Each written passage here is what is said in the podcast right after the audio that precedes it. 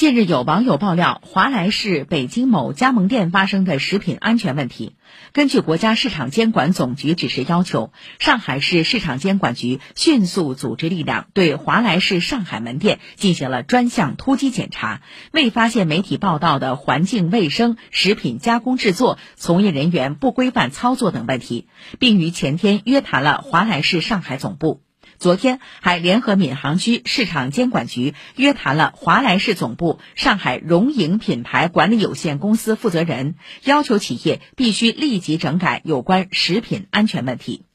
另据本台记者胡明珏了解，前天至今，全市各区市场监管部门已对华莱士炸鸡门店进行突击检查，发现少数门店存在垃圾桶未加盖、陈检记录不全、从业人员未取得健康证等问题，执法人员均予以责令改正，并已立案处罚三家。